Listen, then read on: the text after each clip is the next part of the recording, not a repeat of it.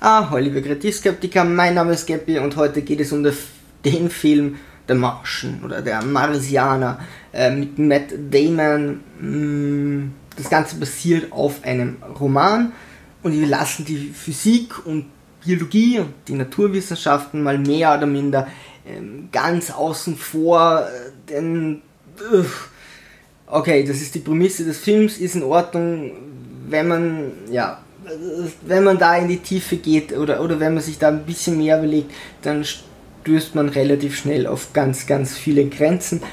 Ist aber egal, soll der Film nicht sein, soll auch kein Apollo 13 Film sein, keine wahre Begebenheit, sondern ist ein Roman, da kann man natürlich das Ganze ein bisschen übertreiben. Wenn das die Prämisse ist, vollkommen okay. Im Endeffekt geht es darum, äh, es ist ein Sturm auf dem Mars, die Sonne, die Leute sind schon da, ähm, sie müssen fliehen quasi, weil dieser Sturm könnte ihr Shuttle umwerfen.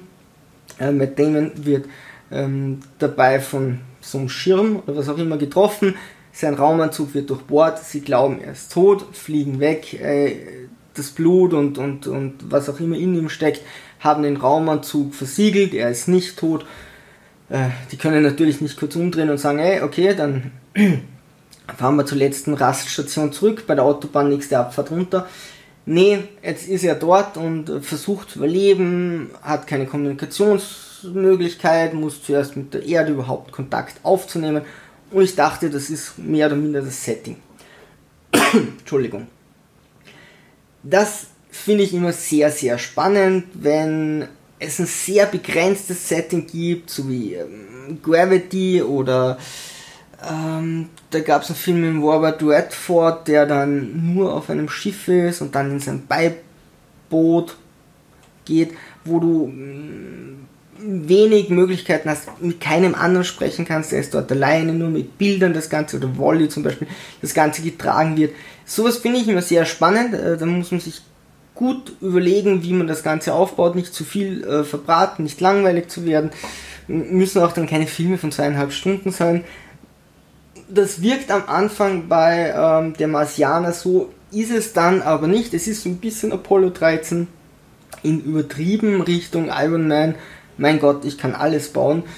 Ähm, es geht dann eben auch viel um die Grundstationen, also das hat der Apollo 13 natürlich auch. Was machen die denn auf der Erde? Wie, ähm, äh, wie, wie helfen die uns zurück? Im Endeffekt ist es schon ein starker Abklatsch äh, von diesem Film. Den Trick von Apollo 13 machen sie gleich zweimal und zwar ähm, einfach zu beschleunigen, um also die, die, die Umlaufbahn oder die Anziehungskraft von einem Planeten zu verwenden. Dann beschleunige ich und, und zisch wieder zurück quasi, ohne hier was zu spoilern. Und das Problem dabei ist, sie müssen dann Fracht aufnehmen oder sie müssen es aufnehmen. Das eine Mal ist es überhaupt kein Problem. Bei 40, äh, knapp 40 Prozent der Erdanziehungskraft ist es plötzlich ein Riesenproblem.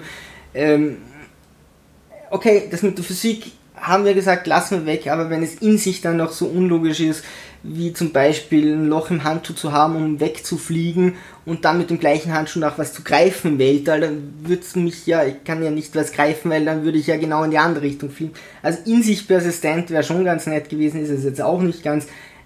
Aber sei es drum, bei Iron Man soll ich auch nicht, äh, so kann man nicht fliegen. Ähm, leider geht das Ganze dann ein bisschen zu stark auf die Erde und die Intrigen dort. Also man braucht dann sowas wie einen Antagonisten. Apollo 13 brauchte keinen Antagonisten, weil wir wollen heim. Die Situation ist der Antagonist. Da brauche ich nicht noch irgendjemand, der Intrigen schmiedet. Zumindest kann ich mich nicht mehr erinnern.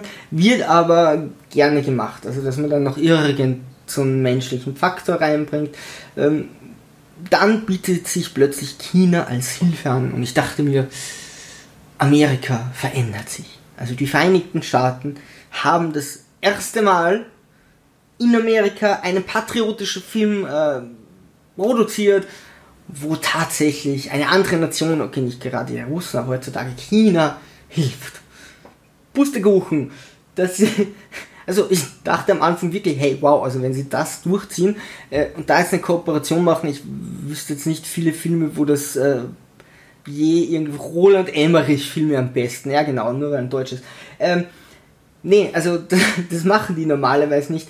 Wird dann eingebaut, es, es kommt dann auch irgendwo vor, aber so am Rande, das kannst du auch übersehen. Also bis auf die erste Situation, wo hey, wir können helfen und, und wir überlegen uns, ob wir das tun, ist das dann so, ja, okay, passt, haben sie gemacht, schön, haben wir das erledigt, dass wir irgendwie zeigen, ob wir sind weil Multikulti weltoffen, keine Ahnung, aber so funktioniert das nicht, liebe, liebes Amerika. Ähm, also der Patriotismus ist dann nach wie vor, ja.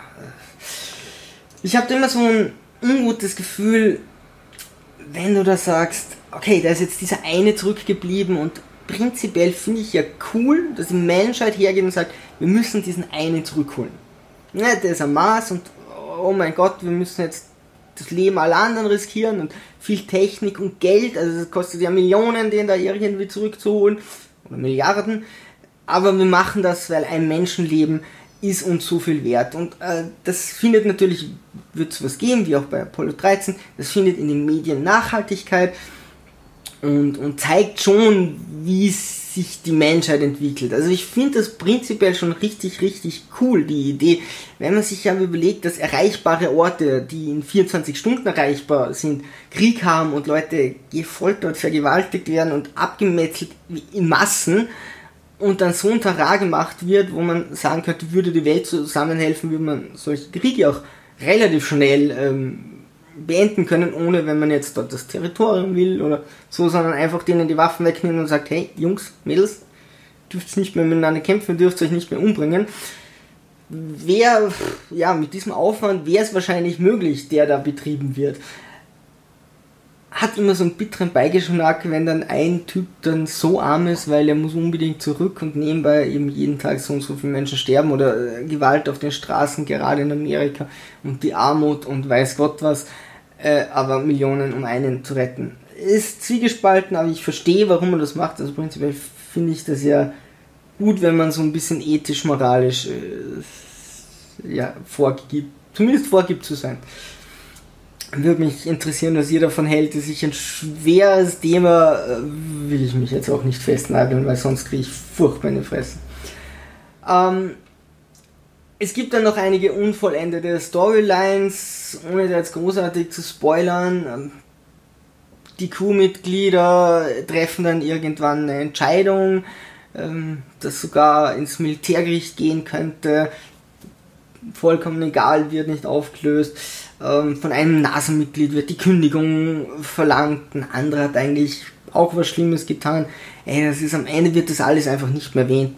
Es gibt noch eine Szene, mit dem der kündigen müsste, aber ob der jetzt gekündigt hat oder nicht, ey, macht keine Storylines auf. Es ist auch vollkommen unnötig, ja, hätte auch keiner gebraucht. Beide, beide Punkte hätte man auch anders lösen können, aber dann löst auf oder lasst sie weg. Ende ein bisschen abrupt, man hätte dann so einen leichten Ausklang, aber es kommt dann noch so eine Endansprache äh, von Matt Damon und ja, es ist okay. Äh, das Ganze ist ein kurzweiliger Film, ist sicher nicht langweilig, ähm, denn es ist eben wirklich nicht dieses eine Setting. Also es, es gibt da genug verschiedene Szenen und genug Kommunikation und es ist eben wirklich sehr übertrieben. Also daran darf man sich nicht stören, ansonsten ist es eine gute Unterhaltung. Was ihr von dem Film haltet, würde mich super interessieren. Ein zweites Mal werde ich mir den Film nicht antun, aber gibt genug, was man sonst noch schauen kann. Der Marsianer, ja, zumindest eine gute Unterhaltung. So dann, Sturmtrotzer, Segel immer straff halten und auf zum Horizont.